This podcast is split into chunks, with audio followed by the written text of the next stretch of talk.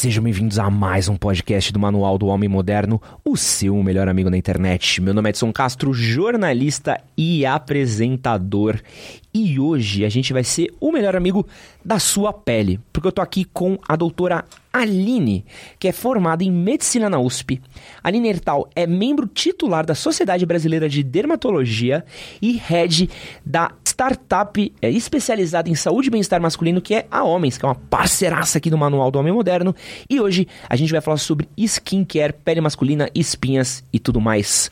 Olá, Aline. Bom dia, obrigada pelo convite, animada para o nosso papo hoje. Pô, fiquei muito feliz de vir aqui. Esse é um tema que é muito muito caro, assim, pra gente, porque acho que é uma questão que mexe muito com a autoestima, né? Mexe muito com o amor próprio.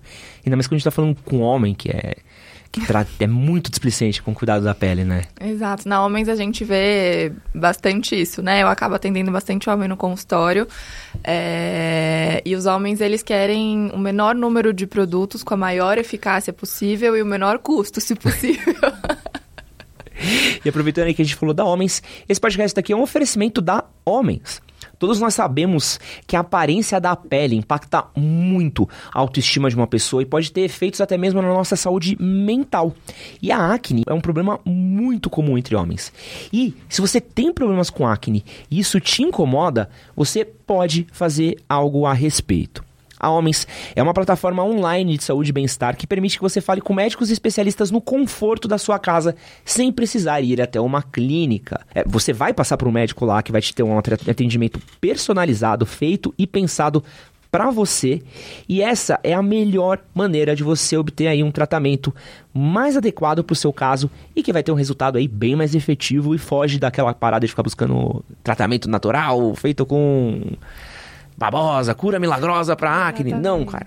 A gente tem que se cuidar. As consultas na Homens começam a partir de R$ reais, o que torna a experiência aí muito mais acessível do que muitos lugares que você vai buscar, permitindo que mais pessoas aí encontrem o tratamento adequado e cuidem melhor aí da saúde da sua pele. A gente vai deixar um QR Code aqui na tela para você escanear. Vamos deixar também aí um link na descrição do vídeo e no primeiro comentário fixado para você conhecer aí a Homens e começar o tratamento da sua pele. E aí, também vai com trabalhar aí com a maravilhosa equipe da doutora Aline, né, Aline? Legal.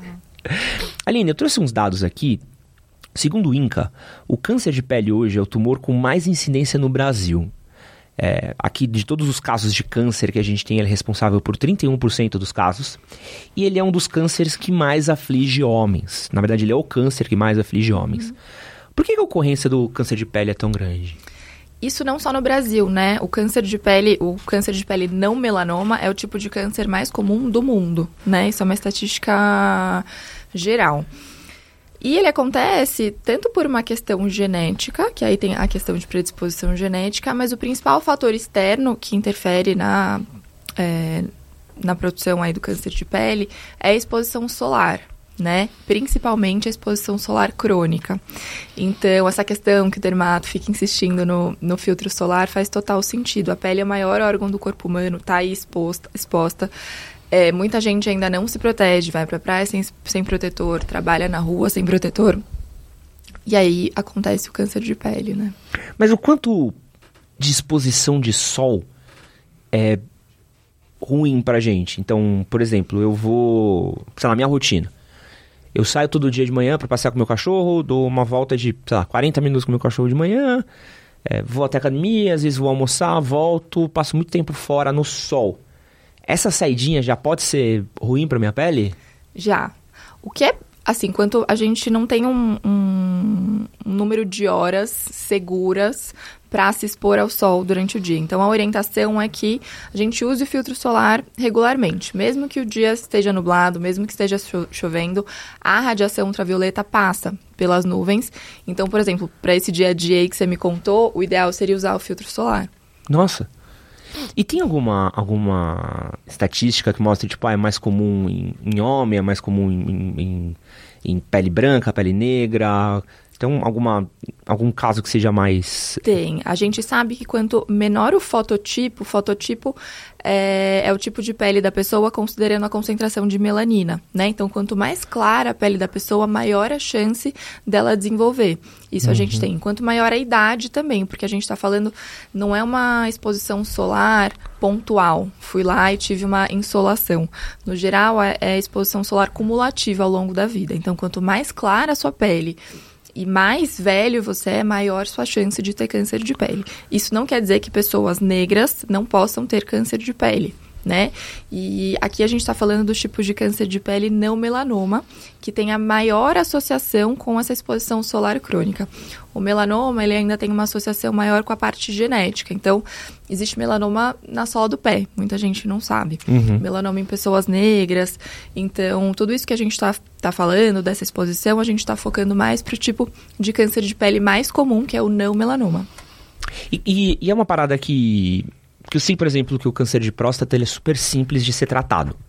Dizem aí que se você trata ele nos, nas fases mais iniciais dele, putz, pum, você resolve ele super rápido, super fácil de ser detectado. É uma minoria muito pequena que são que agrava se mesmo detectado precocemente. Uhum. O câncer de pele é do mesmo tipo ou não? A partir do momento que foi detectado, putz, esse é um não. Por isso que a gente insiste no exame dermatológico completo anual, né? Uma vez por ano a gente fazia, fala que é o check-up da pele. tem quanto tempo você não vai no dermato? No dermato? Acho que tem uma década, por assim, sempre. Porque, assim, é... quando a gente pega... Acho que para qualquer tipo de câncer a gente tem mais ou menos essa associação, né? Quando a gente pega a lesão inicial, pequena é, qual que é o tratamento? É, re, é, a retirada da lesão. Então, quanto menor a lesão, menos tecido eu tiro. É, dependendo do tipo, a gente tem que ampliar ou não essa retirada. Então, fazer um segundo procedimento para tirar mais tecido ao redor. É, então, quanto menor a lesão, melhor para o paciente. Muitas vezes, a retirada única já é o tratamento. Uhum. Então, assim, se a gente deixar a lesão crescer, tanto a cirurgia vai ser maior, quanto o risco também de metástase, enfim, acometimento de outros órgãos também, né? E agora eu quero fazer a pergunta, eu vou fazer aqui a boa da internet. que é, qual que é o primeiro sinal que eu tenho de detectar que... Um câncer de pele? É. É, existem alguns sinais que a gente pode perceber na pele. Então, primeiro... Segundo o Google, tosse, né? Tudo no Google é câncer. Né? É... câncer de Espirrei câncer, sabe? Meu Deus do céu.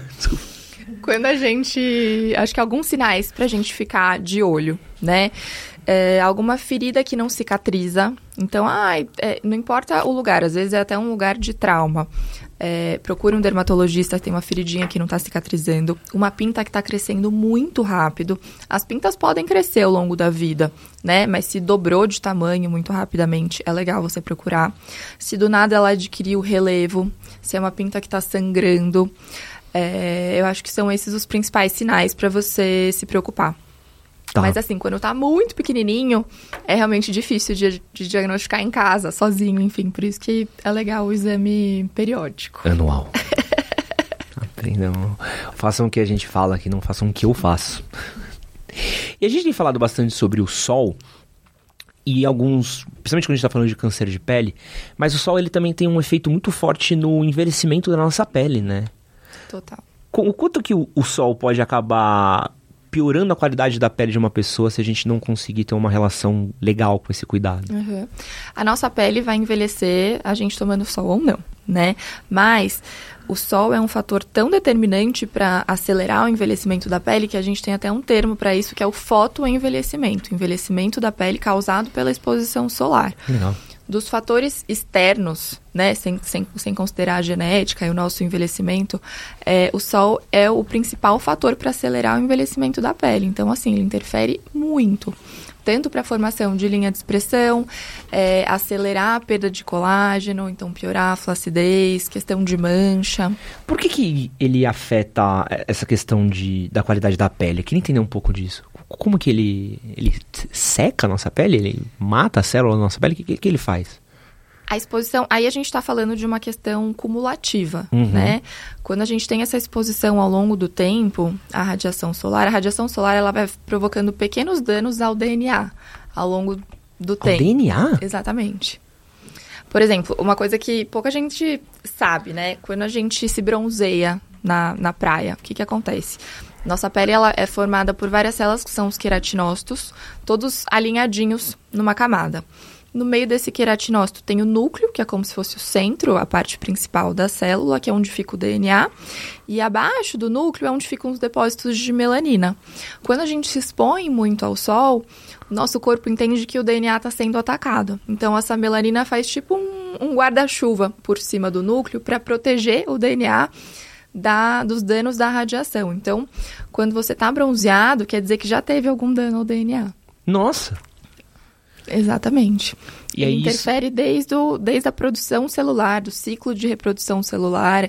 O, o sol é, interfere em todos os, todas as fases de crescimento das células da pele. Então é por isso que, por exemplo, falar uma coisa aqui, todo o meu respeito a essa comunidade gloriosa, mas porque surfista tem cara de velho, né? Surfista com Exato. 30, 40 anos parece que tem 80, né? Surfista que não se protege, né? É, é assim, eu, eu tenho alguns pacientes surfistas e é difícil, porque eles querem passar protetor solar de manhã e não reaplicar. E fica complicado, né? Com- Passa o dia na água, o dia na água. É, se, se, se, se eles se protegessem, tava tudo bem.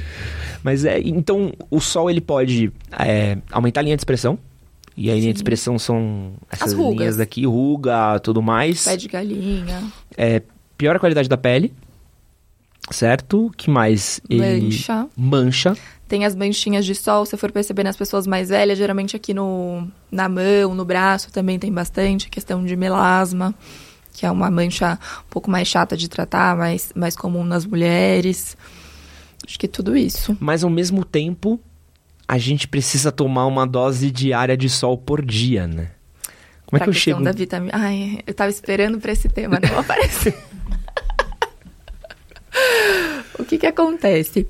Considerando o Brasil, Tá. tá. A gente já tem estudo que comprova que com a nossa exposição é, mínima diária de, ai, vou no supermercado, tô indo é, da minha casa para o meu trabalho, enfim, pouca exposição não intencional ao longo do dia, no nosso país já é suficiente para a gente produzir a quantidade adequada de, de vitamina D.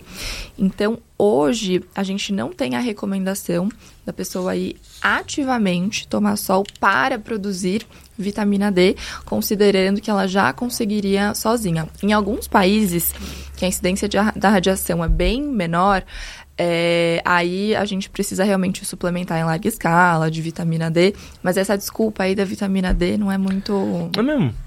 E assim, são cinco minutinhos, né? É que o brasileiro gosta de tomar um quiser, sol, né? Não é, não é aquele, aquele dia na praia. Não, minha namorada adora. Putz, adora tomar sol, bronzear. Eu já sou eu o contrário. Que, eu acho que assim, eu sou uma dermato um pouco mais tranquila, eu acho, em relação ao sol. Eu penso na saúde, é, se a gente for ver na OMS, eles falam que a saúde é o bem-estar biopsicossocial, né? E é gostoso estar ao ar livre, estar exposto ao sol, aquela sensação. Então, assim, é, se você não tem nenhuma doença específica da pele, que o seu dermatologista indique que você não tome sol de jeito nenhum, isso existe, são doenças mais raras. É tudo bem ir pra praia, curtir o dia, mas se protege, sabe? Eu acho que é gostoso tomar um solzinho com os amigos, enfim, é, mas sem protetor aí não dá pra defender. Aí tem um- um- uma questão, até fiz um vídeo uma vez falando disso, que é um pouco da nossa relação com tomar sol, né? Então, pra- falo principalmente que eu sou homem, tenho amigos homens, então se tiver com os amigos na praia, todo mundo olha e fala assim, não, vamos passar protetor, né? Pô, Deus me livre se queimar, tal. Pô, a galera Uhum. passa, até, até ter um mínimo de, de consciência, assim. Uhum. Mas você vai jogar uma bola, Não, esquece.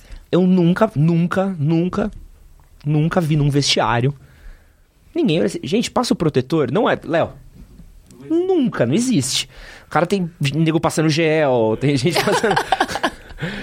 dando aquela fita que não serve pra nada no punho. Pô, passa tudo, tudo, tudo. Mas protetor solar não passa e fica. Que 90 minutos embaixo do sol, mais aquecimento, mais resenha. Suando. E, e é muito doido, né? A gente tem uma relação muito. A gente não. Parece que o sol da praia queima mais do que o sol da, de. São Paulo, né? É a exposição intencional. Eu acho que aí as pessoas se, se lembram, sei lá, acho que desde quando são crianças, que os pais passavam um protetor. Agora, futebol, você nem. Assim, você não tá preocupado com a exposição ao sol, você tá preocupado com o jogo, né? Agora, depois de uns anos, você olha para a pele e fala, putz, essas manchas aqui, essas linhas de expressão, devia ter passado. Além do futebol, agora tem o beach tênis, né? Porra. Que é o terror da dermato. Esse daí, esse mal eu não sofro. Esse daí eu desviei, esse daí, esse daí. Amém. E aí, aproveitando que a gente tá falando de pele, um outro tema que eu tenho visto que está cada vez sendo mais tratado entre homens é a questão da hidratação da pele. Uhum. Qual que é a importância... Primeiro eu quero saber o que, que é a hidratação da pele e qual é a importância dela pra gente. Legal. É, eu acho que isso, esse é um tópico que está ficando cada vez mais importante, principalmente nas redes sociais, que antigamente, quando a gente falava de skincare muitas pessoas usavam muitos ativos com ácido, com ativos e assim, produtos com ativos irritantes para descamar a pele, fazer a renovação celular. Isso é legal, mas desde que a pele esteja saudável, esteja hidratada. Hoje existe mais uma preocupação de manter o que a gente chama de integridade da barreira cutânea. O que, que é isso? A nossa pele, ela é literalmente uma barreira, né? É a primeira barreira de proteção entre o nosso corpo e o meio externo, né? Para essa barreira ficar íntegra, as células, os queratinócitos precisam estar tá bem grudadinhos uns aos outros e funcionando é, de uma maneira adequada.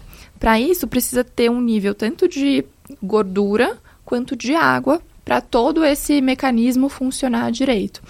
Quando a pele não está hidratada, essa barreira fica meio capenga. E aí a gente fica com propensão maior a ter inflamação, infecção, é, alergia. Por isso que hoje a gente frisa bastante essa questão da hidratação. Então, basicamente, sim, sendo bem burro, é como se fosse uma barreira invisível que protege nossa pele, a hidratação. Exato. Na, na, na verdade, é a, é, a barreira é visível porque é a pele, né? A hidratação vai dar um boost nessa, nessa barreira. E aí a gente não tá falando, claro que vai melhorar a estética, a pele hidratada é mais bonita, mas a gente tá falando de saúde mesmo. Então, cara, de não tá, por exemplo, uma pele seca. E, pô, Acho que toda mina aqui já deve ter passado isso. Aquele cara que tem a pele que parece uma Aquela lixa, canela assim. É, sabe? Branca. Assim, cotovelo seco, essa coisa daí. Não é só uma questão de aparência. O cara não. pode ter uma, um problema que decorre daquilo. Exato. Quando a pele está ressecada, essa barreira mesmo, ela não está te protegendo adequadamente do meio externo. Então, se você entra em contato com alguma bactéria, por exemplo, de encostar em algum lugar na vida. É, para quem tem tendência a ter dermatite, isso piora. É, então, realmente, não é só estética, não. E, e, o que que faz hoje eu ter uma boa ou uma má hidratação na minha pele? O que que afeta a hidratação na nossa pele? Primeiro, a nossa ingestão de água diária, né? Acho que já vai tomar água. Mas aqui, esse podcast, eu sou movido a água. Vocês têm que... É, a hidratação diária, não adianta nada você ficar gastando litros de hidratante se você não, não, não faz a, o básico de hidratação. É, evitar de ressecar a pele intencionalmente, que isso muita gente faz, então tomar banho quente demais, usar excesso de sabonete. Opa, peraí. Bucha. Excesso de sabonete? Sabe aquele banho bem de, de propaganda? De uhum. sabonete, com aquela espuma. Dermato ficou até arrepiado quando vê isso. Excesso é, essa é uma novidade, né, pra mim, porra. Porra, já tô tomando banho com sabonete, agora falar que tô, tá errado? Não, é pra já, já, já, nem vou tomar banho, pô. Não, imagina. É pra usar sabonete, tá? Tá tudo certo. Só não pode usar muito. Exato, isso de ficar fazendo espuma, ficar passando demais no corpo todo, isso vai tirando a oleosidade da pele, né? Porque querendo ou não, a gente não, no, no nosso dia a dia, a gente não tem tanta sujeira na pele, né, para o nosso banho diário. Então você não precisa usar um monte de sabonete, usar mais em áreas estratégicas. Pô, porque eu vou te dar um dado agora da hum. indústria de cosméticos aqui. Eu talvez nem sei se deveria estar dando esse dado daqui. Mas eu já fui em algumas fábricas, empresas de cosméticos, etc. E um dos assets que eles têm para alguns produtos, principalmente sabonete, é se faz espuma. Com certeza. Eles trabalham assim, esse sabonete precisa fazer mais espuma porque as pessoas têm a impressão de que elas vão ficar mais limpas se o sabonete tiver mais espuma do que um sabonete que não faz espuma. Exato. E o brasileiro ainda adora tomar vários banhos por dia. Sim. Com sabonete fazendo espuma no corpo todo. Então, assim, gente, é pra tomar banho, é pra usar sabonete. É pra tomar banho, é, é amor aspas de fortes, Deus. né? É, mas quando a gente faz isso em excesso, a gente vai tirando essa proteção da pele. Então, assim, voltando aí o que, que a gente deve fazer para a pele ficar hidratada, né? Beber bastante água ao longo do dia. Não é ressecar essa pele intencionalmente com Água esses quente, né? hábitos e hidratar, né? E aí é realmente passar hidratante na, na pele do corpo. Agora, eu quero saber por que, que o banho quente ele é ruim pra pele? A água quente, ela, ela resseca, né? Eu sempre falo para os meus pacientes, pensa que você tá com uma panela toda suja, como que você vai fazer para limpar? É água quente e excesso de detergente, para tirar toda aquela gordura, toda aquela oleosidade. Não é que eu quero que a sua pele fique cheia de gordura e oleosidade, mas se todo dia você for lá com água quente e o detergente, que é o sabão, você vai tirando essa oleosidade até um ponto que ela vai fazer falta. E aí a pele fica seca, e a pele Aí fica seca, tudo. vermelhidão, infecção, machucado, e, tem uma qualidade pior de pele. Exato.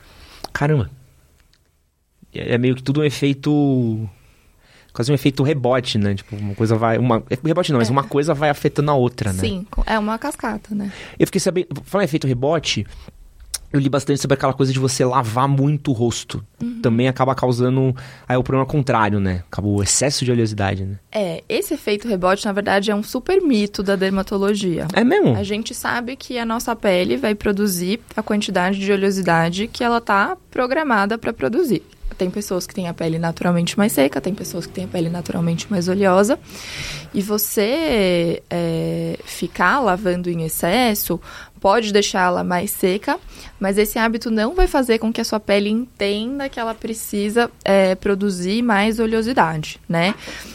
Você não precisa lavar o rosto várias vezes ao dia. A gente fala que duas vezes ao dia tá mais do que suficiente. Mas esse mito de que se você ficar lavando, você vai produzir mais oleosidade, não existe. Aproveitando que a gente tá falando de banho, teve um tempo atrás. Isso aqui nem tava na minha pauta, mas acho que é, vale muito a pena Banho a é gente sempre um um tema polêmico na derma. Não sei como. Mas com- 2023 a gente tá falando de polêmica no banho. Mas teve uma polêmica muito forte no ano passado. Mano, vai me faltar o nome, mas acho que a Débora vai me ajudar. Que algumas celebridades surgiram. Ashton Kutcher. Me Algumas... marcaram em todos esses posts. Pra quem não sabe o que aconteceu, Ashton Kutcher, maravilhoso é, cara do That Seven Show, que era ex-esposo da Demi Moore, que fez um monte de filme de comédia, tudo mais aí, Two and a Half Men, resolveu aí usar todo o alcance da mídia dele pra defender aí uma minúscula causa muito importante, que é o não banho. E aí ele. E americano tem essa porra de não banho, né? De falar, pô, estamos tomando banho demais, não precisa tomar tanto banho. Eu tomo um banho uma vez por semana e tô ótimo, preservo os óleos naturais da minha pele. Qual que é. Ele tá certo? Tá tudo bem a gente não tomar banho? A gente toma banho demais? Os brasileiros é, gostam de tomar vários banhos ao dia, né? Isso a gente sabe que não é necessário. Então, é, tomar banho uma vez ao dia está mais do que suficiente. Tem gente que, ai, não, mas no verão eu tomo três, quatro banhos, já ouvi isso de paciente. Aí não é legal, né? Mas também não tomar banho, gente, a gente precisa da, da higiene, né? Porque gringo, mano, europeu é escroto com banho. Exato. É escroto, né? E, e- e tem essa questão do. A galera fala que preserva os óleos naturais da pele, e questão de. O quanto que isso é Existe balela ou isso. não. Assim, é, é, fa- é, faz sentido com o que a gente estava conversando antes. Se você retira essa oleosidade em excesso, isso é realmente prejudicial. Mas não justifica você tomar um banho por semana.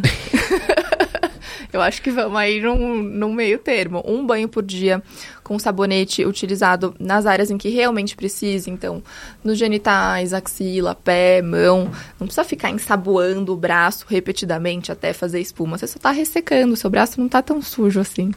E tem a questão do cabelo também, né? Porque o cabelo também é outra questão do lavar o cabelo ou não, né? Uhum. E acho que é um outro tópico que, que, é uma, que gera muita dúvida, né? Sim, acho que até é mais frequente em mulheres, né? Que a gente tem preguiça de lavar o cabelo porque tem que secar, enfim. Então, qual a frequência correta para lavar o cabelo?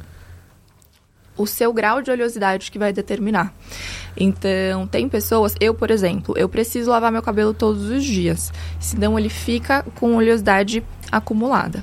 Tem pessoas que conseguem alternar, espaçar um pouco mais as lavagens. Então, lavar o cabelo um dia sim, um dia não. Lavar o cabelo um dia sim, dois não. Isso vai depender do seu grau de oleosidade.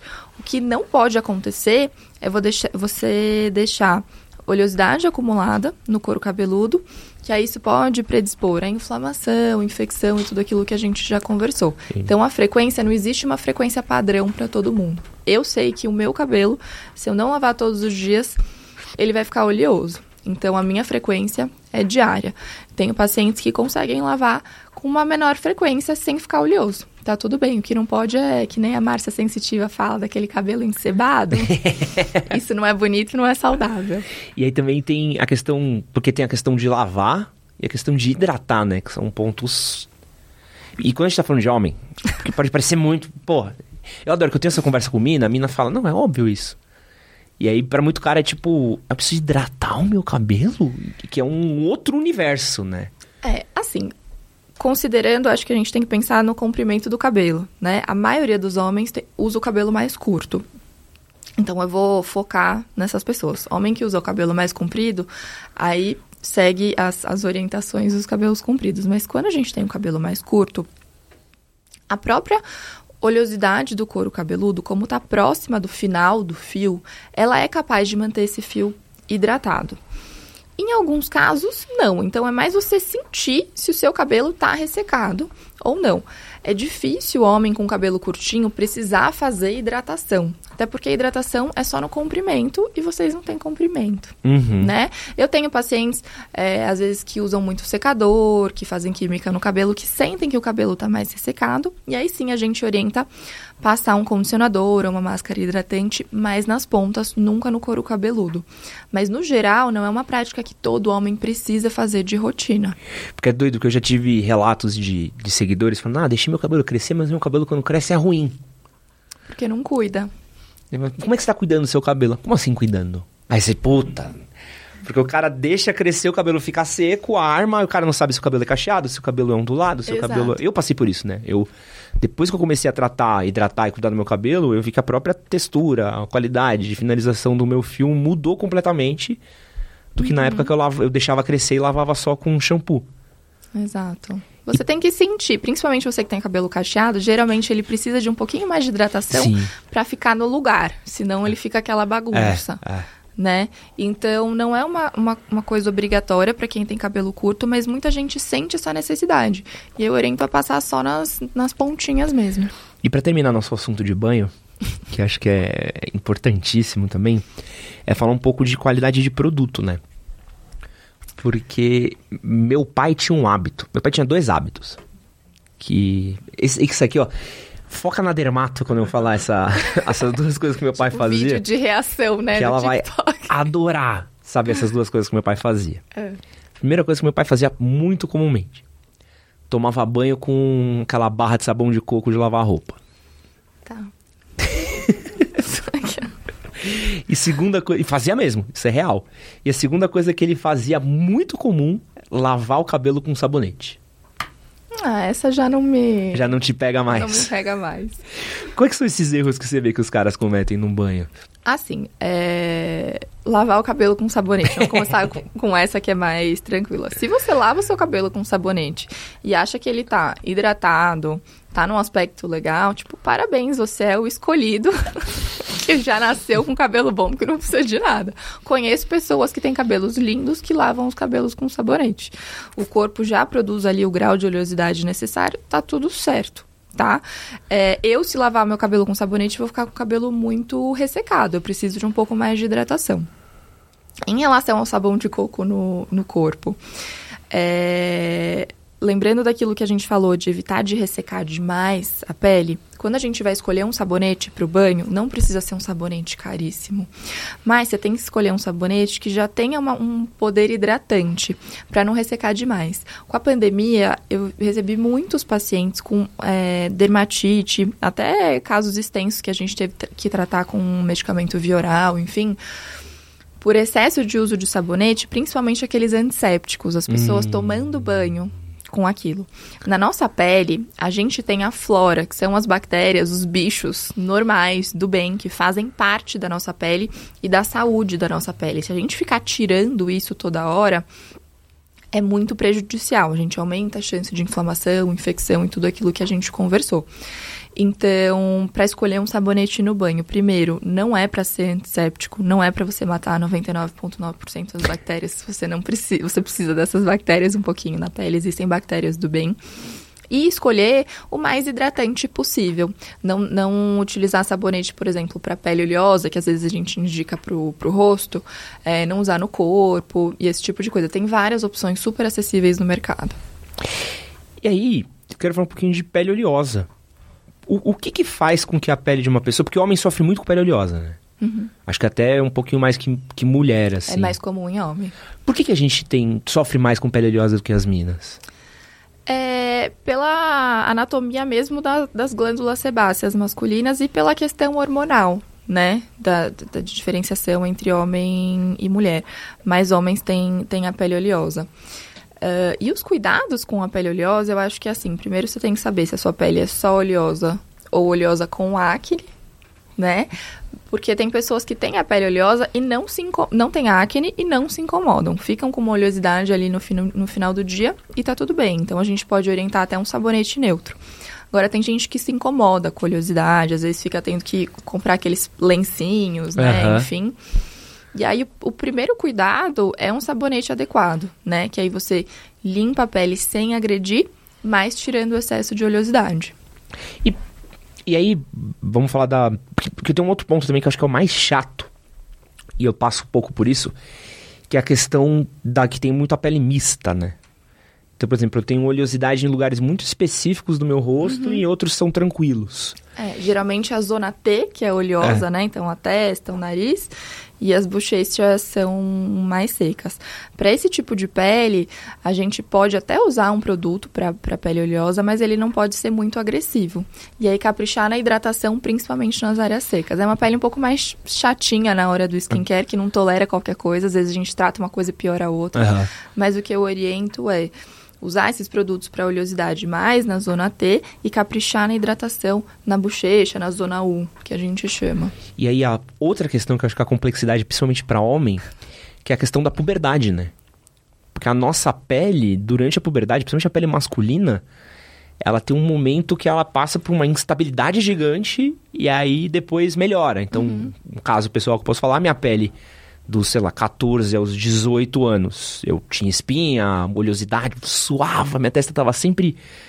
Parecia que tinha passado um óleo. Uhum. E hoje em dia não tenho nenhum problema de pele, muito pouca espinha, muito problema com isso, e era uma coisa ali do momento dos hormônios, né? Uhum. Então a gente tem essa transição também, né, de, de oleosidade na nossa pele. Tem. Isso acontece com a maioria das pessoas, de ter um aumento da oleosidade durante a adolescência, que é o, o fato em que a gente está começando a produzir os hormônios sexuais, isso tanto em homem quanto em mulher, mas é mais intenso uh, nos homens.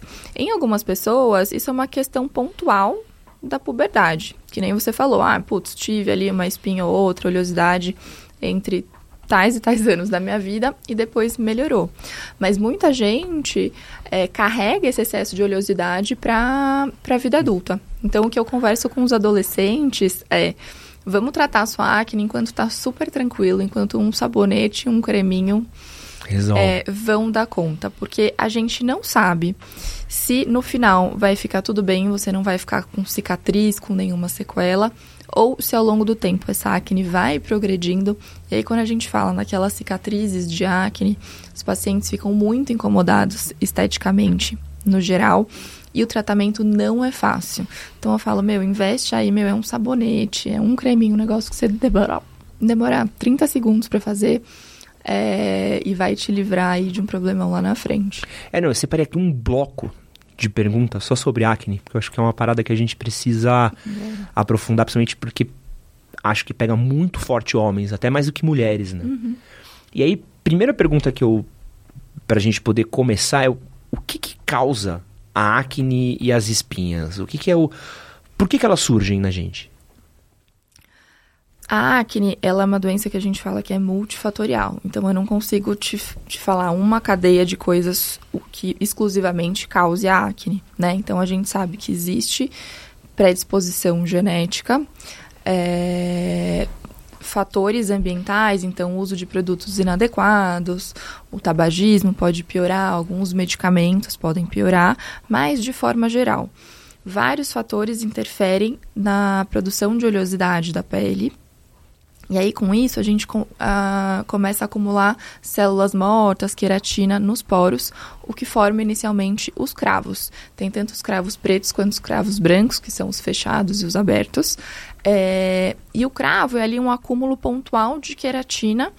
É, que, se não tratado, ao longo do tempo ele passa por um, por um processo de inflamação que vai gerando a espinha. Então, a acne, esse acúmulo de queratina, de células mortas, que cria um ambiente propício para inflamação e até proliferação bacteriana. Então, vamos lá. Existe um, tecnicamente, um período de incubação, assim dizer, até surgir uma espinha, certo? Sim. Então ela em não. tese, é, a espinha da acne, né? Ela sempre surge depois de um comedo, que é o cravo. Tá, então, por que, que a gente vê. Às vezes umas pessoas. Eu tive um amigo meu até do colégio, o Jean, que teve muito problema com, com espinha e com cravo. Então era comum, tipo, um dia tá tudo bem, no outro ia aparecer com a pele. Principalmente na adolescência, assim. Qual é a velocidade que isso consegue surgir no nosso rosto? Isso é muito individual, tá? Tem pessoas que ficam cheias de cravinho ali por um tempão e a inflamação não acontece. Tem gente que começa a formar o, cravo, nem percebe que tem um cravo ali e já aparece uma espinha. E aí tem fatores de piora da acne. A acne já tá lá, você já tá com a doença, já tem essa predisposição. Agora a gente conhece alguns fatores que podem predispor a isso que você falou. Do nada tem uma piora importante. É, alimentação inadequada. Então, assim, você não precisa suspender nenhum alimento, mas ficar comendo só porcaria, excesso de, de açúcar, de carboidrato, a gente sabe que interfere no aparecimento da acne. Estresse emocional. Então, às vezes acontece ali alguma coisa. Não é que o estresse cause a acne, mas se você já tem a acne está para- passando por um período difícil, provavelmente ela vai piorar. Período difícil, tipo adolescente. Tipo, tipo adolescência inteira, né? tipo, tipo, todos os seus anos na escola. Exato. Algum produto que usou diferente, pode ser. E assim, mesmo não tendo nada disso, a acne pode ter períodos de piora e de melhora, independente do tratamento. Então, é como se fosse. Pode ser que eu tenha, e mesmo que eu faça tudo direitinho, porque eu, eu, eu ouço muito relato de pessoas que fazem tecnicamente tudo direitinho, e mesmo assim ainda tem espinha, né? Sim, e aí o que, que acontece é que a gente precisa mudar o que, que é esse tudo bonitinho. Existem vários pacotes, digamos assim, de tratamento para acne. Então, tem uma acne leve, a gente trata de um jeito, uma acne moderada, a gente trata de um outro, uma acne grave, a gente trata de outro jeito, até acne fulminante, a gente trata de outro jeito bem específico. Às vezes, a pessoa tá ali com uma acne leve, a gente tá tratando com aquele protocolo, tá indo tudo bem, mas a partir de determinado momento aquele protocolo não está mais dando conta. Então a gente precisa subir um step de tratamento. Por mais que a pessoa esteja fazendo tudo bonitinho, a acne dela deu uma, uma piorada, então a gente precisa intensificar o tratamento para controlar as lesões. E como na Homens vocês fazem um tratamento para para espinhas, acne? Como é que, que a Homens pode ajudar uma pessoa que está com problema a lidar com esse, essa aflição? Tá. Na Homens, as consultas são feitas 100% online, né? Então, a gente... Bom, a- a- o, o paciente entrando na plataforma, ele já clica no, no, no motivo pelo qual ele está procurando a gente. Se é acne, se é calvície, enfim. Ele clicando que, que quer um atendimento mais relacionado à acne, a gente já manda um formulário para ele preencher, contando assim todo o histórico dele.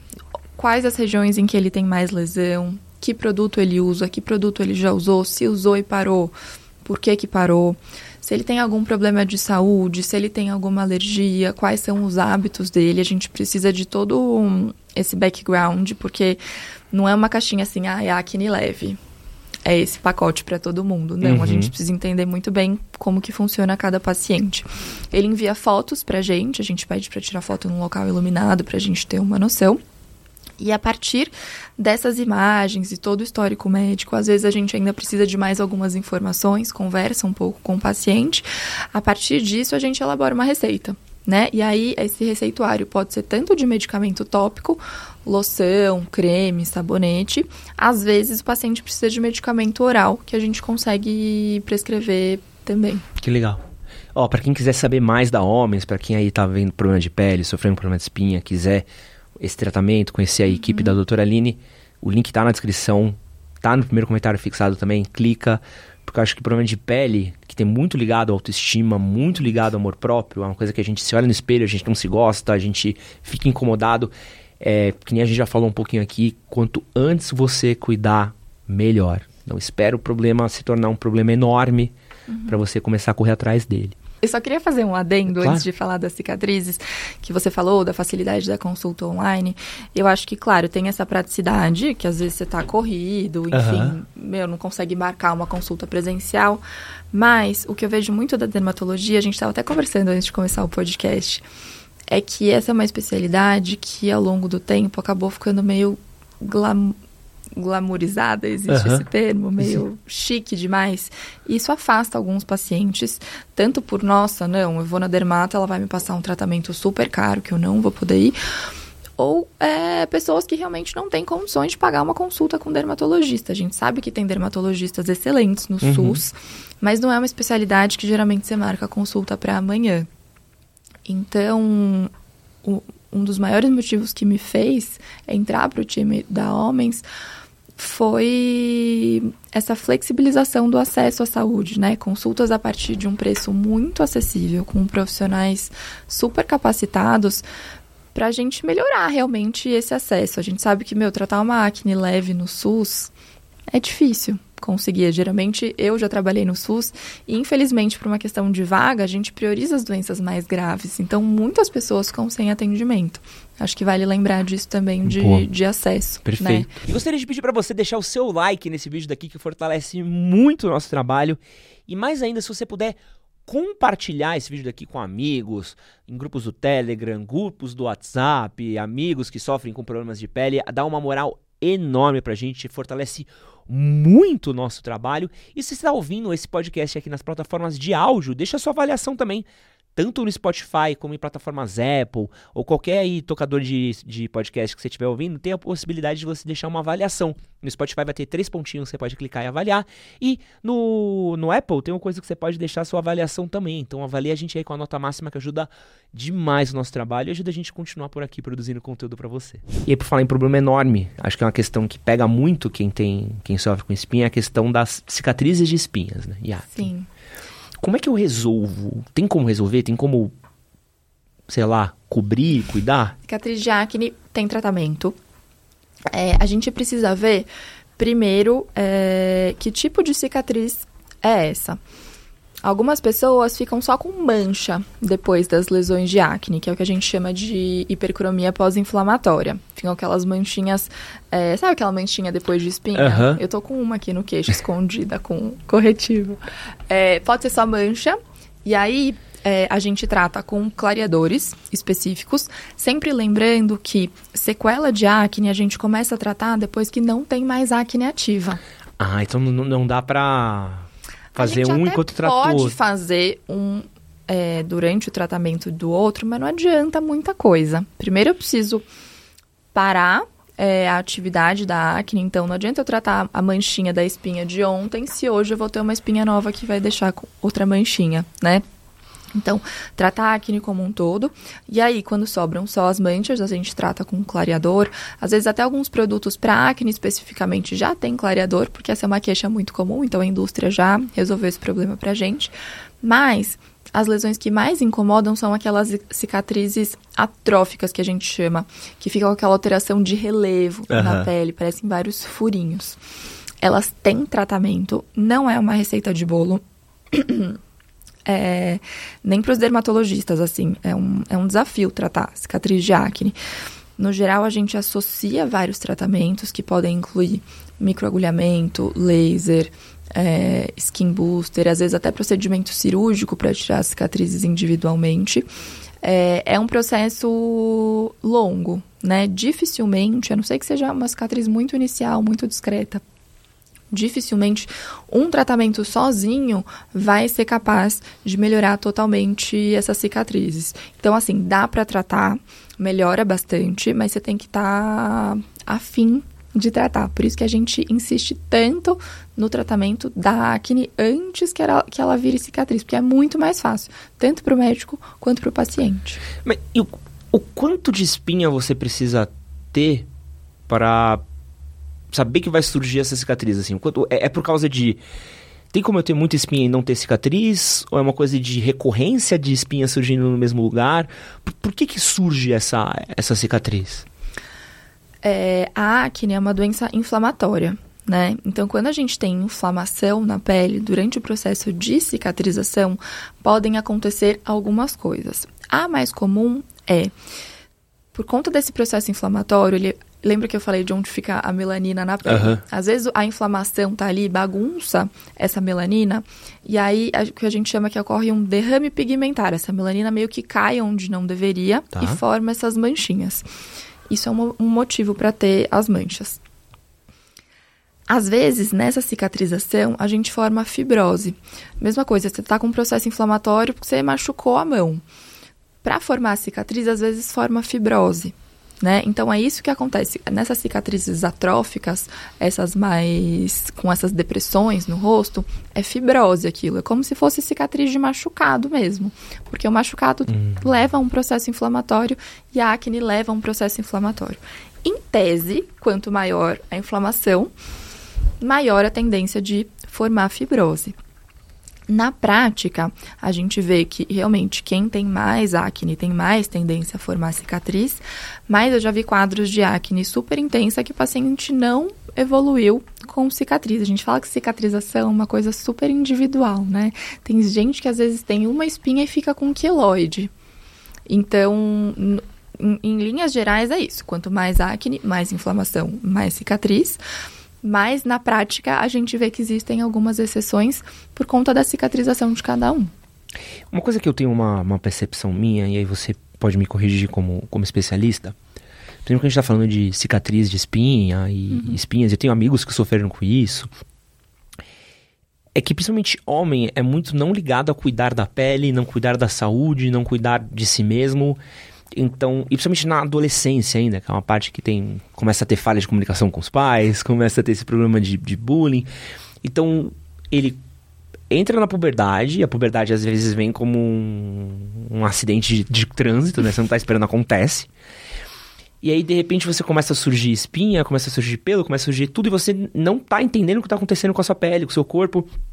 De repente, seu rosto já tá inteiro cheio de espinha e você ainda não está entendendo que vai ter a cicatriz até começar a reparar que tem as cicatrizes. Então é meio que um. É necessário um, um acompanhamento dos responsáveis também, né? Eu sinto que falta a informação pro adolescente, pro jovem, e falta às vezes esse acompanhamento do pai ou de quem está por perto, da rede de apoio, de olhar e falar, pô, não, filho, ó, esse problema na pele é normal, a gente precisa buscar um especialista. Uhum. E as, porque isso acaba sendo tarde demais. Quando o cara vai chegar na informação, quando ele vai chegar no conhecimento, eu sinto que, putz, cara, passou do ponto que a gente consegue resolver isso, né? Exato. Eu acho que você pegou um ponto muito importante que é a informação, e é isso que a gente está fazendo aqui hoje, né? Levando informação. Claro que na adolescência, meu, você está precisando de informação de todos os lados, uhum. porque está tudo acontecendo em todos os âmbitos da sua vida. Difícil você estar tá 100% alinhado em, em, de, de informação em, em todos esses aspectos. Mas é, os pais também, né? Eu vejo muitos. Acho que tem dois perfis. Ou aquele paciente adolescente que não tá nem aí, mas a mãe que leva de mão dada no consultório do tipo, trata meu filho. Ou, é, às vezes, aqueles pais que falam, não, acne é normal. E realmente é uma coisa muito frequente, mas dá para tratar. É, e às vezes o paciente está cheio de lesão, um quadro que você sabe que vai levar a cicatriz os pais estão meio nem aí e o paciente está incomodado mas ele ainda não se sente empoderado o suficiente para pedir uma consulta. Então, acho que a gente passa muito por essa necessidade de informação mesmo. É super comum ter acne na, adolescência. Se você tem uma espinha ou outra, não se incomoda com isso, tá tudo bem. Mas começou a incomodar, procura um especialista. Às vezes ele vai te, te prescrever só um sabonete, às vezes ele vai falar, cara, nesse grau de acne, não precisa se incomodar.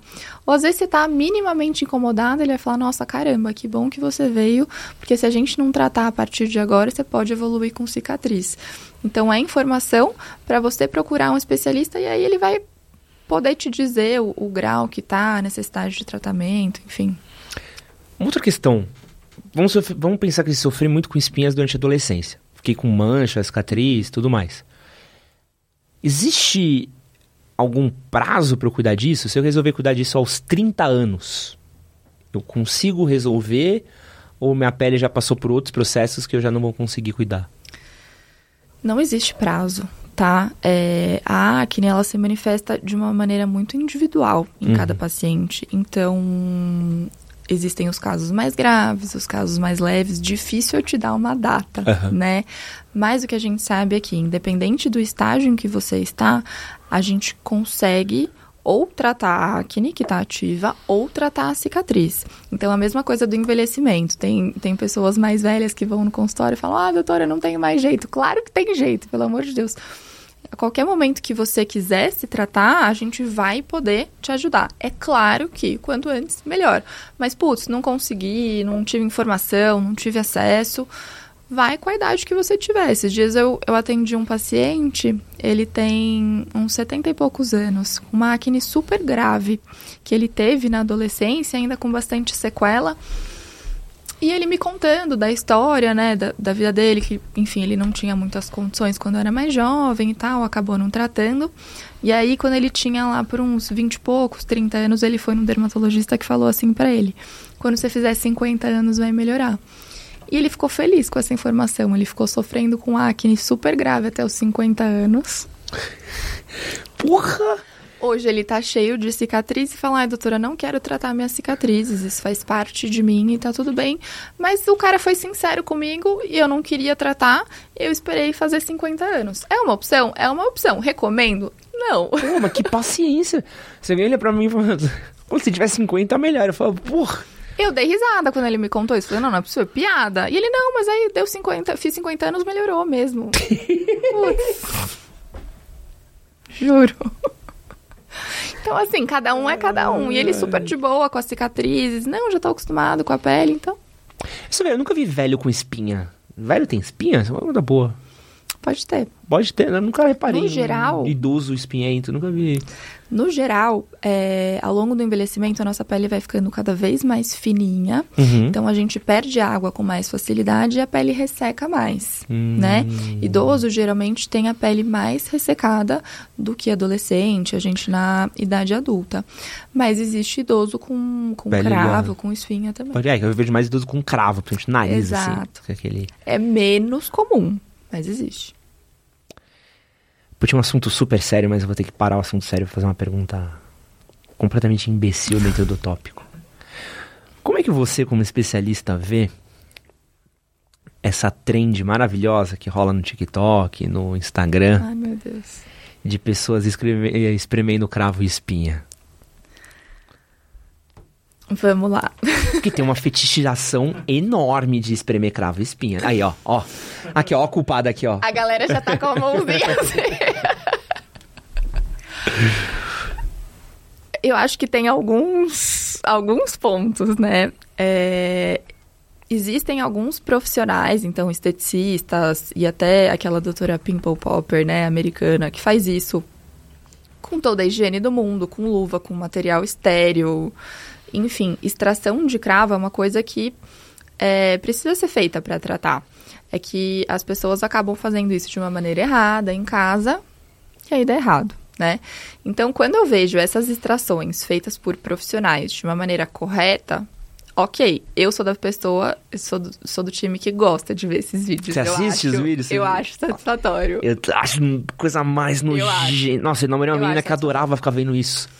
Antes de dormir. E eu ficava assim, pelo amor de Deus, velho. Isso que... Tô pesadelo com essa parada, mano. Mas o que eu fico. O que eu não gosto de ver são aqueles vídeos caseiros. que aí você vê aquela pessoa com aquela unha suja, espremendo. É que, é que você sabe que vai dar ruim, entendeu? Você sabe que vai piorar a inflamação. Então, assim, a extração do cravo, a limpeza de pele é benéfica. Quando você tá com, com, com um cravinho, é importante fazer a extração adequada, com um profissional. O que não dá é ficar espremendo em casa. Então, esses vídeos depende de como é feito. E, pô, lembra a época que tava na moda aqueles aparelhos, aqueles utensílios para espremer? Uhum. Era uma coisa de bolinha, uma coisa, não sei o que. Aquilo era quente ou era fria? De novo, em casa, você sozinho nunca recomendo. então não pode espremer espinha em casa. Não. Aí, aí me perdeu, né? Aí me perdeu é, nessa. Eu tava falando disso ontem com umas amigas minhas. Eu fui até gravar uns vídeos e uma delas falou: Putz, lembrei de você. A gente gravou esses dias um vídeo de que não era pra, pra espremer espinha, mas eu fui lá, espremi e ficou uma manchona. É, e aí, depois que ficou a mancha, apareceu uma espinha do lado. Aí eu achei que era tipo Deus me dando uma segunda chance. e eu fui lá e eu espremi de novo. Então, eu sei que dá aquela super tentação quando tá aquela pontona amarela, né? O que que eu oriento? É, para quem. Tem gente que não tem muita tentação, não espreme, enfim. Usa um secativo. Quando você começa a notar que a pele tá mais abaulada, tá, fica até meio dolorido, avermelhado que às vezes você coloca um secativo, vai dormir, no dia seguinte já não tem mais nada. Né? Então, para evitar, para eu falo que o secativo ele não trata a acne, mas ele trata a sua tentação de futucar, né? Tem várias opções no mercado. Espremer espinha não é legal, primeiro porque isso é uma das práticas que potencializa o aparecimento de cicatriz, que nem a gente conversou, e pode dar inflamação, infecção local, infecção de pele, porque a nossa unha, gente, não é um negócio limpo. Então, se você não lavar bem a mão, se a pele não estiver muito limpa, você pode piorar essa inflamação. Então, pode ficar tipo um... pode gerar mais espinha ou espremer espinha? Naquele local, né? Uau. Porque quando você coloca, por exemplo, você já tá com uma inflamação ali que é a espinha. Você vai e coloca bactéria, sujeira ali no meio, vai você cria uma mais. porta de entrada. Uau, é verdade. Irei parar de espremer espinhas? Muito dificilmente não. Compro secativo. Pô, mas que, é uma. Aí assim, aquele pá, você fala, putz, me livrei disso, assim, é uma, é uma benção. Porque é, é difícil, né, você contro controlar essa. Principalmente quando tá uma coisa. A pontinha amarela ali é, é horrorosa, né? É difícil, mas por isso que eu oriento os pacientes a, a terem algum secativo em casa. É, porque é isso, você sabe quando vai aparecer uma espinha, Pare, fica um pouco vermelhinho, um pouco elevado. Meu, capricha no secativo, usa duas, três vezes por dia, você não vai ficar com aquela pontona amarela e não vai ficar com tanta tentação de espremer. Uhum. e quando a gente tá falando de espinhas, tem um remédio que ele tem uma série de mitos e polêmicas, que é o glorioso Rakuten. Rakuten, né, que fala, né? Rakuten. Rakuten, nunca sei a pronúncia correta eu lembro até hoje o dia que meu amigo, eu tinha um amigo que teve muito problema com espinha, ele puxou a bula do Rakuten pra mostrar é pra caos. gente. E aí, você já leu a bula do Rakuten? É papo de doido. É papo de doido. A bula do Rakuten é tipo é, é um conto de terror da Deep Web, assim. Uhum. Que você... Por que que tem... Primeiro, por que que esse remédio é tão paulado assim? E o quanto que é mito e o quanto é verdade? Esse remédio não é tão paulado assim eu acho que criou-se muita coisa ao redor do Rocutan. O Rocutan é uma marca, na verdade. Uhum. É, o princípio ativo é isotretinoína. É, e aí, como todo medicamento, gente, a indústria precisa se resguardar na bula. Se você for ler a bula de dipirona, você também vai ler umas coisas horrorosas. É que dificilmente alguém para para ler a bula da dipirona. Porra, pegou um entretenimento Não bom só, agora, gente, hein? Dipirona. entretenimento bom agora gerou aqui pra galera, hein? e assim, dipirona é um analgésico maravilhoso, super seguro. Mas é, eu tô falando de bulas de remédio em geral ele nunca vai falar que não vai te dar efeito colateral. Ele precisa te contar tudo de ruim que, que pode acontecer para se resguardar juridicamente mesmo. Uhum. O que, que é a isotretinoína... Por que, que a isotretinoína tem tanto mito ao redor? Porque ela é um medicamento que você não pode tomar se estiver grávida. Não pode tomar se estiver grávida. Não pode tomar se estiver grávida. Não pode engravidar tomando isotretinoína. É, ele não é um medicamento abortivo, mas ele é teratogênico. O que, que é isso? Leva a malformação grave Nossa. de feto. Então, eu costumo. É uma situação muito crítica quando uma, uma paciente engravida tomando Roacutan. Por quê? tanto para o feto, que é um feto de alto risco, que está com malformação grave, quanto para a própria gestante. Uma gestante com feto malformado tem risco para ela. Então, por isso que a legislação para prescrever o Roacutan é tão chata e eu acho que está certo, porque eles estão pre prevenindo que isso aconteça com mais frequência, né? Graças a Deus, como tem muito controle é, dessa prescrição, é raro da gente ver isso, nunca tive nenhum paciente, mas é muito triste quando acontece, né? Então, esse controle todo do Rocutan, principalmente, é por conta disso. Então, para as mulheres. E para os pacientes, de uma maneira geral, o que, que pode acontecer com você tomando o Rocutan? Principalmente, pode acontecer um milhão de coisas. Assim você, como você tomando outros remédios. Mas o que a gente tem que prestar mais atenção com as enzimas do fígado, porque ele é um medicamento que ele é metabolizado pelo fígado, por isso que não pode beber bebida alcoólica durante o tratamento, porque aí você sobrecarrega o fígado ainda mais. E colesterol e triglicérides. Por isso que às vezes algumas pessoas a gente pede para maneirar um pouquinho na dieta, porque o medicamento por si só já aumenta esses níveis e você comendo porcaria, às vezes a gente tem que até suspender por conta dos níveis de, de colesterol e triglicérides. Então tem esses três pontos: a gestação, que é 100% proibida, o colesterol é, e, triglicérides e as enzimas hepáticas. Como que a gente lida com isso? Gestação. Se é mulher em idade fértil, precisa estar tá usando algum método anticoncepcional durante o uso, você preenche um termo, a gente tem que pedir teste de gravidez periodicamente. E para a questão de fígado e, e colesterol, triglicérides, a gente faz exames regulares. Eu falo que a isotretinoína é um remédio tão chato de prescrever que ele acaba virando super seguro. Porque a gente pede exame todo mês. Se subir um ponto o seu colesterol, eu vou saber daqui a um mês, entendeu? Então, assim, quando a gente prescreve esse, esse medicamento com uma indicação correta e acompanhando direitinho de tanta coisa que a gente acaba fazendo, ele fica seguro. Um antibiótico, por exemplo, às vezes antibiótico para acne a gente deixa por um, dois meses para o paciente. Eu não passo o exame. Não precisa pedir. Então, eu não sei se está tendo alguma alteração. Claro, é muito menos comum, mas como na isotretinoína a gente pede um monte de coisa, eu acho que não tem que ter esse pavor, não. O que você precisa é de uma indicação correta e um acompanhamento correto.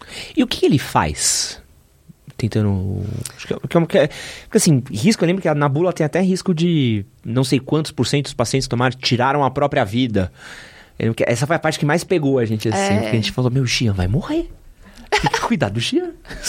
Eu imagino, assim, um, um, bando de adolescentes numa rodinha lendo a bula do amigo, né? Tipo, essa cena que eu tô vendo. Não, e, cara, bizarro. E, e, é mais comum do que parece, assim. Ele falou, mano, eu tô tomando remédio. Eu li a bula. Quero te mostrar o bagulho aqui. Que bula, tal. Eu lembro que ele mostrou, é. assim. A gente até passou o grifa texto. virou, virou um meme da galera, assim, do... É. Jean, você tá bem? E essas informações tendem não só na bula, mas o paciente precisa assinar um termo de consentimento. Pô, aí pega muito. Toda vez que eu tenho que assinar um termo de consentimento, eu olho e falo assim, é. pô, se eu tô assinando é porque tem um risco de dar ruim, né? É mas, sempre assim, o. Quando é bem indicado, vai muito bem. É porque é, uma, é. é um, um tiro de canhão, né? É, é um medicamento que, assim, você perguntou como que funciona. A isotretinoína é um derivado da vitamina A, que ele atua mudando como funcionam as nossas glândulas sebáceas, que são as estruturas da nossa pele que produzem a oleosidade e desencadeiam toda aquela cascata que a gente conversou. Então eles fazem como se fosse uma, ele faz como se fosse uma atrofia dessas glândulas, tanto que até é, diminui um pouquinho o diâmetro dos poros. Quem uhum. toma Rocutan, a gente vê a pele mais uniforme por conta disso. E é assim que ele trata a acne de uma maneira mais efetiva. Nem todo mundo tem indicação de Roacutan, mas quando ele é bem indicado, e às vezes assim, tem gente que pensa, ah, não, Roacutan é só para uma acne super grave. Não. Às vezes, uma acne moderada, que é resistente a diversos tipos de tratamento, é uma indicação também para esse tipo de remédio. Então, não é um remédio que é para você tomar sozinho, do jeito que você quiser, mas fazendo um acompanhamento correto, ele é seguro e efetivo. Acho que a gente não tem que ter essa noia, esse tabu todo que existe. E falando em, em suicídio, aconteceu mesmo esse burburinho um tempo atrás. E o que os estudos mostram, o que a gente sabe hoje, é que assim, para quem a gente prescreve isotretinoína no geral. Para adolescente com acne grave. Adulto toma também? Toma, mas o, o foco, adolescente com acne grave. Essas são. Adolescente e acne grave já são dois fatores de risco para você ter qualquer distúrbio psiquiátrico, depressão, ansiedade. Então, a gente está tratando um grupo de risco. O que os estudos é, demonstraram é que não é que o Roacutan aumenta a chance de depressão e suicídio, não é isso.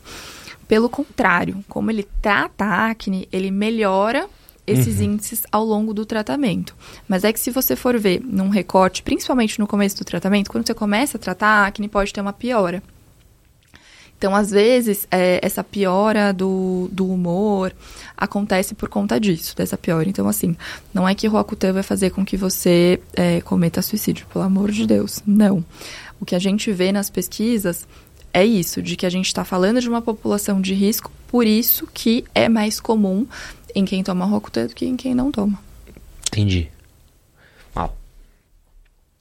E é, é foda, né? Espinha é, é, porque pode parecer uma besteira para quem não sofre com isso, mas para quem sofre é um deve ter uma disforria, deve ter um problema de, autoimagem, a sua E a, a, dermatologia inteira praticamente, né? Eu acho que aqui a gente está falando de uma condição super comum que é a é. acne, mas às vezes o paciente vem com uma lesão que para mim é tão pequena, é tão fácil de tratar, tipo uma pomadinha ali cinco dias tá tudo bem, mas para ele aquilo tá causando um sofrimento. Então, eu acho que isso que é gostoso da minha especialidade, assim, de você agir num negócio que, que é efetivo para a qualidade de vida da pessoa, por mais que seja uma condição simples medicamente falando, né? Mas ela é muito complexa quando a gente fala na qualidade de vida mesmo do paciente. Uma palavra que eu tenho ouvido cada vez mais, e eu, por exemplo, ao longo da minha juventude eu via muito pouco, principalmente em questão de homem, é o glorioso skincare.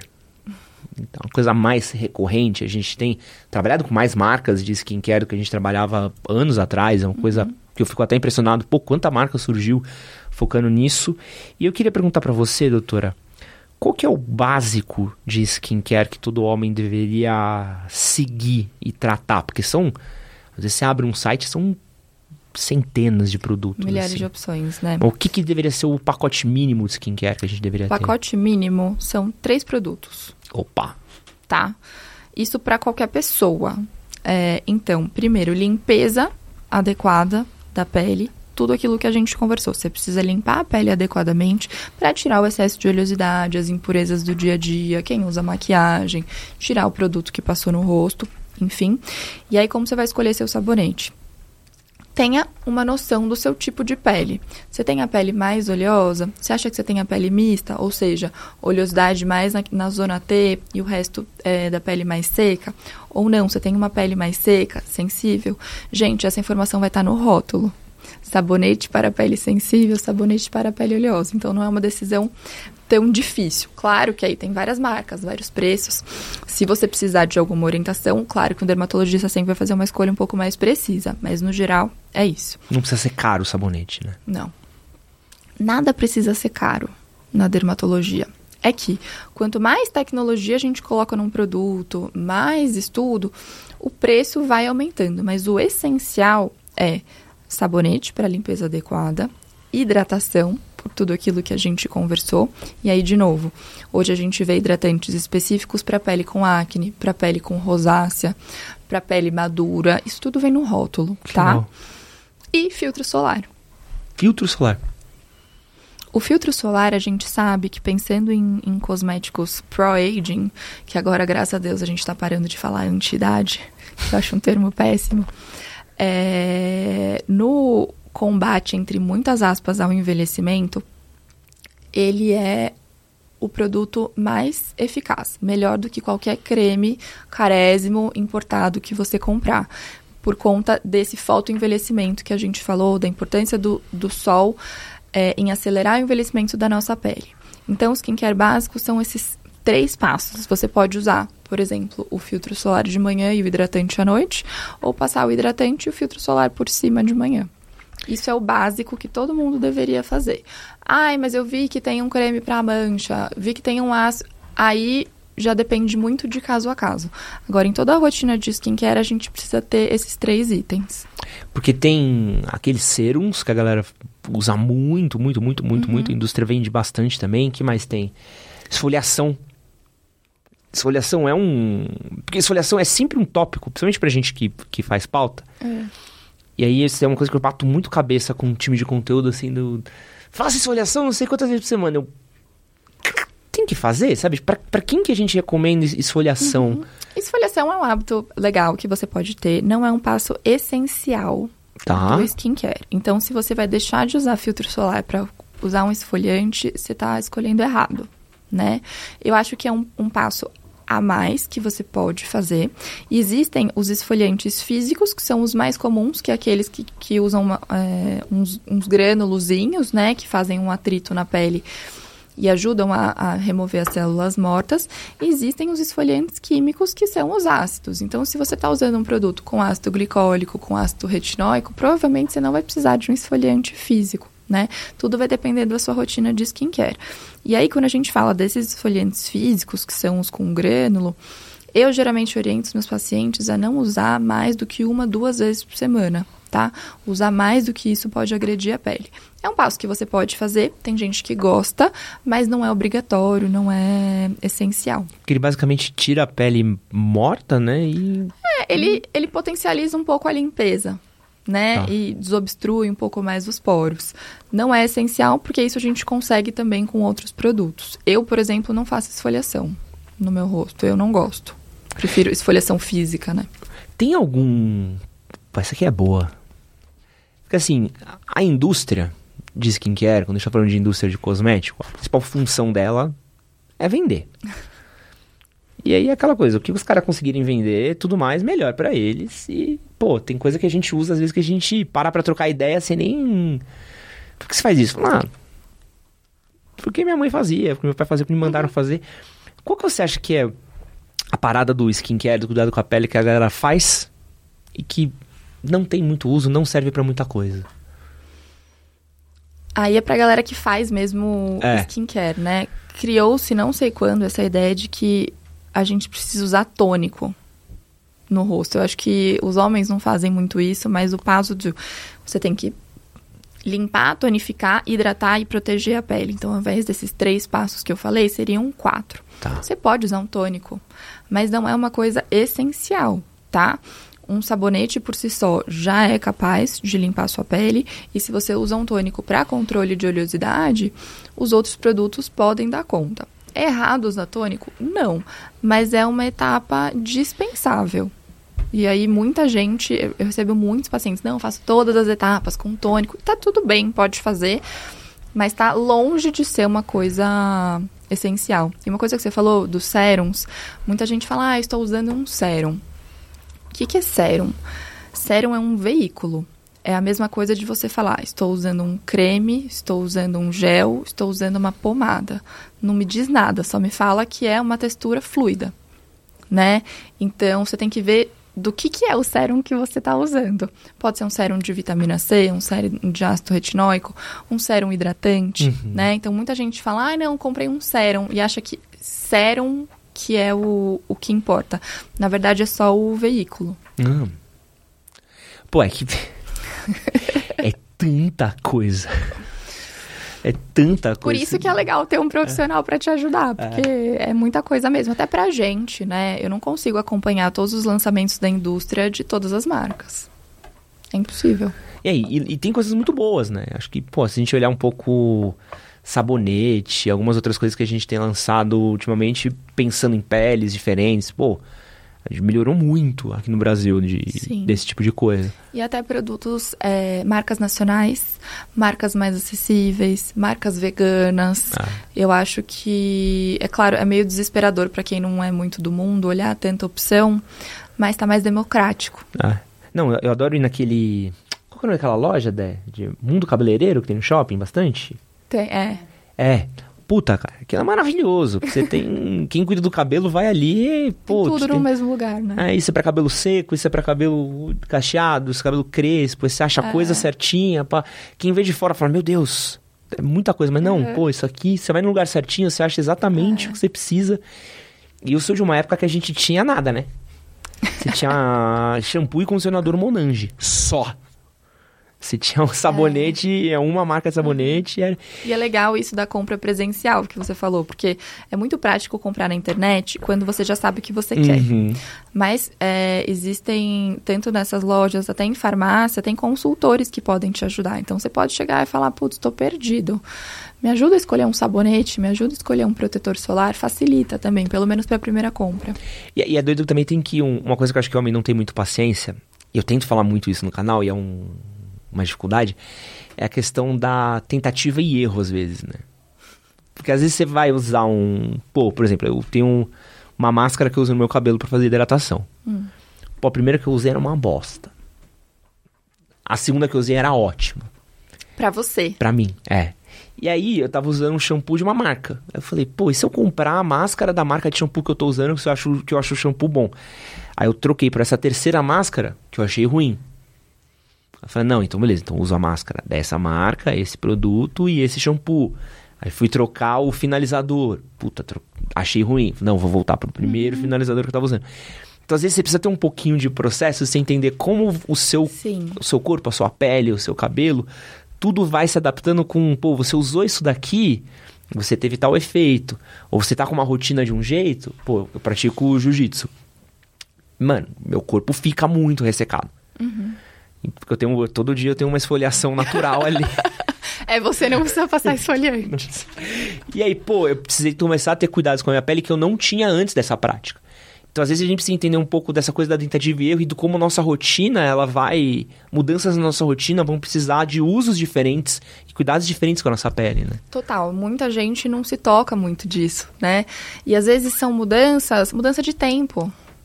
Gente, a gente no Brasil nem tem tanta diferença de temperatura, mas no nosso inverno, por mais xoxo que ele seja, é a época em que eu mais vejo dermatite, eczemas, inflamações de pele por conta de pele seca. Então, às vezes, você nem, nem não tá nem aí com o tempo, mas quando tá mais frio, quando o tempo tá mais seco, você precisa ter cuidados específicos. E o que você falou de tentativa e erro, assim, de escolher o produto, eu acho que quando você vai num profissional é mais fácil, porque a gente já te orienta é, diretamente para um produto, mas mesmo assim tem uma questão que é o sensorial, que aí só você vai saber, né? Eu tenho paciente que me pede rotina de skincare sem cheiro. Nossa. Tem gente que gosta de produto com cheiro. Ah, eu gosto de uma textura mais cremosa, não gosto de produtos fluidos. Então, mesmo que você tenha já essa orientação científica, digamos assim, de saber qual princípio ativo é melhor para cada coisa, mesmo assim ainda tem essa variação pessoal. De, ah, não gostei do cheiro desse, a embalagem desse. Então tem muito de tentativa e erro mesmo. Nossa, é doido. E tem uma coisa que eu, eu vivi agora, que foi bizarro. Eu tava em Chicago e... Eu não contei isso pra você. Nossa, você ia, você ia sofrer, velho. Você também tem um cabelo cacheado. Meu cabelo... Tipo, eu tomei um banho, eu vivi um inferno de que meu cabelo não ficava nunca mais do jeito que fica no Brasil. E aí me falaram que a água, né? Do jeito Isso varia como... muito. Puta! Isso é bizarro, velho. em viagem, né? E mesmo no Brasil, quando você vai para o centro-oeste, a água já é bem diferente, por conta da composição mineral mesmo, né? Tudo Hum, pode interferir. Isso é muito louco. Minha pele, cara, ficou seca, seca. Não tenho pele seca, minha pele ficou. Parecia que era uma lixa. Deu estar com agonia, assim. Aí pô, aproveitei que gringo dá umas facilidades pra nós que eu usei de cremezinho pra pele em loja, Léo. Pô, que ele tem aquelas amostras. Pô, era cada passada em body shop. Eu, eita, que eu vou testar um hidratante novo aqui, ó. Pá! O pai tava cheiroso 24 horas. Mas é. Mas o meu cabelo tava um um, um tufo, assim, eu não conseguia resolver ele de jeito nenhum por causa da água, né? Isso é, é muito por isso louco. que, assim, é necessário de viagem, é sempre bom a gente contar com, com essas coisas. Então, é, filtro solar sempre, né? Mas levar um, um, um produto meio coringa. Eu sempre uhum. gosto de, de orientar para os meus pacientes um hidratante meio que é só hidratante. Porque às vezes, para facilitar no dia a dia, a gente coloca ah, um sérum com vitamina C, que já é hidratante só para você usar um produto, né? Mas é bom às vezes ter um hidratante só hidratante, sem nada, para essas ocasiões em que você precisa de de uma hidratação mais profunda, ou um coringa mesmo, que só leva um produto para viagem, para diminuir o volume necessário. Tem uma pergunta, doutora, que é a pergunta que a gente tenta responder aí, acho que desde sempre. Talvez seja o maior uhum. dilema da humanidade aí, a maior luta que a gente tem travado. Tem como a gente impedir o envelhecimento? Não. Que bom que não. Eu, gente, é, é bom envelhecer. Eu acho que a gente vai amadurecendo, a gente vai aprendendo. O que eu combino com as minhas pacientes é quando a gente fala de estética, de de pro-aging, enfim, a ideia é envelhecer bem. Não é não envelhecer.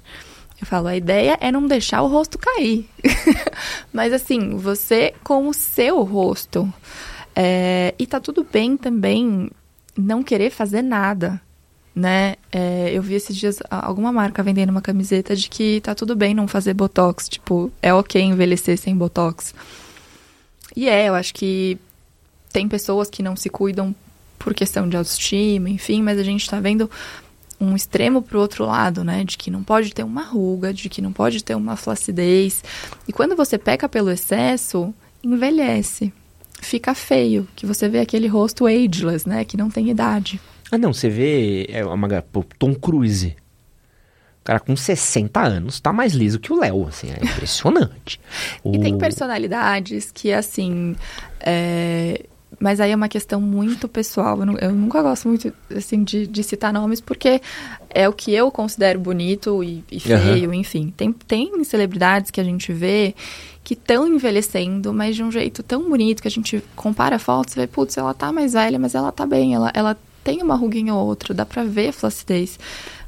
Por outro lado, tem algumas celebridades, isso a gente vê mais em celebridade, porque são pessoas que têm mais acesso, uhum. né? E, querendo ou não, esses procedimentos não são baratos.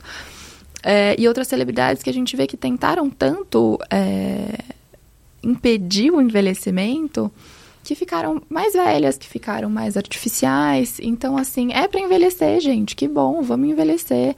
Se você quiser não fazer botox, não fazer nada e, e curtir suas rugas e curtir seu cabelo branco, meu, o que importa é você estar tá feliz. Agora, se você ficar nessa de não querer envelhecer, você vai pirar. Não tem como. Você nunca vai conseguir o resultado que você quer, você nunca vai ficar feliz. Porque o que eu consigo fazer talvez seja envelhecer com uma qualidade de pele boa, né? Um... Não só pele, gente, qualidade de vida, né? Com saúde, com vitalidade. Isso eu converso muito com, com as minhas pacientes, do tipo, o que, que você quer? E também o que você quer pode mudar ao longo do tempo. Uhum. Eu tenho pacientes que, que mais novas falam, ai, não, eu não quero fazer nada, mas aí chegam as mães me contando, ah, daqui uns 10 anos ela vai querer fazer. E tudo bem mudar de ideia também. Eu acho que o que não pode é essa ideia de não quero envelhecer, porque, amor, você só vai se frustrar. E eu acho que tem uma coisa que a gente está vivendo, que acho que é um, um, um novo zeitgeist, que acho que essa geração, essas próximas gerações estão muito ferradas. Porque os nossos velhos são velhos. Se você olhar para ver o Tarcísio Meira, é um, um velho. Se você olhar para ver o Tony Ramos, é um velho. Fagundes, velho. Os nossos velhos envelheceram, né? Sean Connery, pô, é velho. O, o, Harrison Ford sempre foi velho, sabe? Tem uns caras que eram velhos desde novo, assim. Você fala, pô, Harrison Ford com 40 anos já tem a mesma, quase a mesma cara que ele tem uns 80. Então, nossos velhos eram velhos. Só que a gente começa a pegar uma, umas referências hoje. Se olhar. E aí eu posso falar nome, não sou você, doutor? Então, então, então esse aval. Aí você pega, tipo, uma Alessandra Negrini. Pô, você, você vê a idade dela e fala, meu Deus, não pode ser que ela tenha essa idade você começa a ter uma, umas pessoas que estão ficando velhas e por causa disso, por acesso, por ter tecnologia, por ter dinheiro, bibibi, bobó, você fala, veja só essa celebridade que chegou aos 60 anos com um cara de 30. Você se sente um lixo. Porque você tem esse, tipo, porque como é que ela tá tão bem com essa idade, eu tô tão mal com a minha idade, uhum. como é que eu não consigo... E a gente não bota questões de genética, não bota questões de acesso, não bota questão de dinheiro, pô, eu... Depois... Só bota foto, né? Só bota Só. foto. Pô, a quantidade de acesso de, de coisas que eu tive de tratamento de pele, cabelo, dente e tudo mais, depois que eu comecei a ter uma carreira como influenciador digital e dinheiro, era muito maior do que quando eu era jornalista fudido, ganhava, sei lá, mil conto por mês e chorado. Só que quando vê a foto no Instagram é fácil. Pô, olha como ficou mais bonito. É. É, é difícil, né? Uma, uma imposição, é um top-down que é, é difícil é. de lidar, né?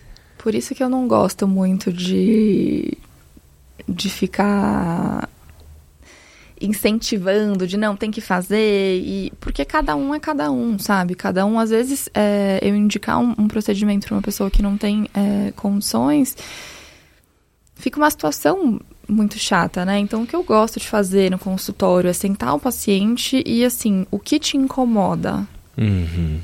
Eu já vi é, pacientes meus que, que me relataram experiências de, assim, eles, eles sentaram no, no médico, não falaram nada, e o médico já falou assim: ah, então você não tem queixo, seu nariz tá meio caído. Pô, eu já passei por isso. O cara nunca tinha olhado pro queixo dele. Ele tava lá por conta de acne. Então eu acho que a gente tem que entender qual é a dor de cada um, né? Às vezes você tá com, com outra queixa. E, claro, se eu achar que realmente para sua queixa faz sentido melhorar o queixo, atendi um paciente esses dias, um homem que queria fazer preenchimento labial. E na verdade, para a gente atingir o resultado que ele queria, a gente precisava colocar queixo. E aí eu sentei, expliquei, falei, olha, se a gente colocar lábio em você, vai ficar desproporcional. Uhum. Pro que você quer, na verdade, a gente precisa projetar um pouco o queixo. Então aí faz sentido, né? Mas ficar colocando esses padrões que a gente tem é, e impor isso pro paciente, eu acho que é muito chato, gera muita frustração e às vezes você gera trauma que a pessoa já basta os traumas que a gente tem Aí você senta lá e vem algum, algum profissional, né, de jaleco, a pessoa que é para saber o que tá falando e coloca defeito em você. Então tem que ver o que cada um quer, o que cada um pode, o que cada um tá disposto a fazer. Eu tava numa clínica uma vez, que era uma clínica parceira, e tava com um glorioso médico, mesma, mesma coisa, assim, de boa assim tal. Eu tava conversando de outras coisas. O médico olhou pra mim assim, pô, a gente podia fazer uma harmonização em você, né? Eu falei, pô, não sei se eu quero mexer e tal. Ele, não, mas porque aqui, ó, tô olhando aqui, ó, Aqui, ó, precisa preencher um pouco, tá? Isso aqui precisa uma ruguinha aqui que eu tô vendo. Essa linha de expressão. E você já reparou no seu bigode chinês? E eu aqui, o meu quê? Eu, eu, nem sei, eu sou da moca, né? Mas tem um bigode italiano, não tem? Não, porque o seu bigode chinês tá começando a aparecer. Eu nem sabia o que era o bigode chinês. E a porra do médico botou na minha cabeça. Você cria. É um inception. Eu falei, meu Deus, eu preciso cuidar desse bigode chinês agora. Que tá é. todo, será que tá todo mundo reparando no meu bigode hum. chinês? E eu uso barba, nem deveria pra reparar meu bigode Exato. chinês. Então é, é, difícil, né? Às vezes é um. E também a gente. Daí não precisa se pronunciar, tá? E uhum. às vezes a gente precisa entender que às vezes é o que aumenta o, o ticket médio ali da, da consulta Com de alguns certeza. especialistas, né? Aumento da minha consulta. Não, não, não. Eu, pro, é... pro especialista que joga tudo isso na, no não, paciente? É, mas assim, para é, eu, eu aumentar a minha indicação, eu, eu com certeza eu ganharia mais. Ah. Só que tem uma questão de que. Aí eu tô falando de uma coisa muito pessoal, tá? Não é uhum. nada de. Da minha filosofia de vida é que, tipo, gente, tá tudo bem. Você quer melhorar? Alguma coisa, você veio aqui, putz, tô me incomodando, tô incomodado com essa linha de expressão, eu vou te ajudar a tratar. Mas se você tá com uma linha de expressão e você adora ela, porque quando você sorri você acha fofo, que marca aqui do lado, eu tô aqui também. Né? Então, é, eu acho que vale essas indicações que você falou. Acontece, paciente senta, olha, eu tô me sentindo meio cansada, meio envelhecida, não sei exatamente o que, que é. Você pode me ajudar? Em que ponto que eu posso melhorar? Aí a pessoa te deu uma abertura, né? Agora a pessoa tá feliz com o bigode chinês dela. Ou nem sabe que tem um, né? Ou nem sabe que tem um. Eu acho meio, meio chato. E virou uma indústria, né? É. Então cada um. Bom, cada um sabe de si, né? e pra gente encerrar aqui, ó, eu quero que você me diga qual que é o maior erro com cuidado pessoal e higiene que os homens cometem e que você repara e que a gente deveria parar de fazer? Não usar filtro solar. É mesmo? Vocês não têm noção do poder de um, de um filtro solar para a qualidade de pele ao longo do tempo. É impressionante a diferença. A gente vê alguns estudos. Esse dia, esses dias, eu acho que até a CNN postou, enfim, é um estudo super antigo, super consagrado, todo dermato já viu, mas é legal quando colocam nas redes sociais para as pessoas discutirem, né? Um paciente caminhoneiro que caminhoneiro a vida inteira, nunca usou filtro solar. É... Putos, os dois braços.